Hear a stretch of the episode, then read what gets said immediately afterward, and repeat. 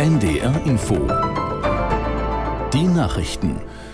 Um 21.30 Uhr mit Martin Wilhelmi. Außenministerin Baerbock reist morgen zu einem Solidaritätsbesuch nach Israel. Das teilte das Auswärtige Amt mit. Die Angriffe der Hamas auf Israel gehen unvermindert weiter. Aus Tel Aviv Björn Dacke. Extremisten feuern aus dem Gazastreifen weiter Raketen auf Israel. Dabei gab es mehrere Verletzte im Süden des Landes und in der Nähe von Jerusalem. In Tel Aviv hat US-Außenminister Blinken den Menschen in Israel versichert, immer an ihrer Seite zu stehen. Nach einem Treffen mit Israels Ministerpräsident Netanyahu sagte Blinken, die USA würden eng mit Israel zusammenarbeiten, um eine Freilassung der von der Hamas verschleppten Geiseln zu erreichen. Auch das Internationale Rote Kreuz bemüht sich nach eigenen Angaben darum. Es forderte Israel außerdem auf, humanitäre Hilfe in den Gazastreifen zu lassen. Die Lufthansa hat mit vier Sondermaschinen mehrere hundert Bundesbürger aus Israel ausgeflogen. Sie landeten am Abend auf den Flughäfen Frankfurt am Main und München. Morgen werden weitere Flüge folgen.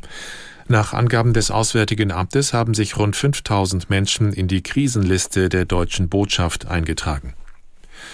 Bund und Länder streiten weiter über die Finanzierung des Deutschlandtickets ab dem kommenden Jahr. Auf einer Konferenz der Landesverkehrsminister, an der auch Bundesverkehrsminister Wissing teilnahm, hat es keine Einigung gegeben. Aus Köln Nadja Baschek. Zwar werten Bund und Länder das Ticketmodell mit mehr als 11 Millionen Kunden als Erfolg, doch weil sie sich nicht einigen können, wie die Finanzierung dauerhaft laufen soll, wird das Thema nun an die Ministerpräsidentenkonferenz Anfang November weitergereicht. Die Länder wollen dauerhaft die Hälfte des Bedarfs zuschießen und erwarten das Gleiche vom Bund. Umstritten sind allerdings zusätzliche Kosten für Personal und Energie. Auch eine Entscheidung über die Zukunft des Semestertickets und wie es in das Deutschlandticket integriert werden kann, steht noch aus. Bundeskanzler Scholz hat zugesichert, dass mit dem Deutschlandpakt eine Beschleunigung von Genehmigungsprozessen gelingen wird. Er sei zuversichtlich, dass Bund und Länder dies gemeinsam hinbekommen, sagte er bei einer Veranstaltung in Potsdam. Scholz hatte einen Deutschlandpakt vorgeschlagen, um das Land schneller und moderner zu machen.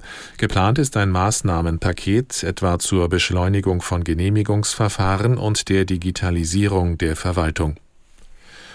Bundesumweltministerin Lemke will den Abschuss von Wölfen nach Rissen von Weidetieren erleichtern.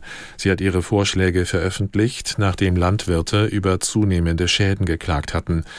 Danach soll künftig 21 Tage lang ab dem Riss auf einen Wolf geschossen werden dürfen, der sich in 1000 Metern Umkreis von der Rissstelle aufhält.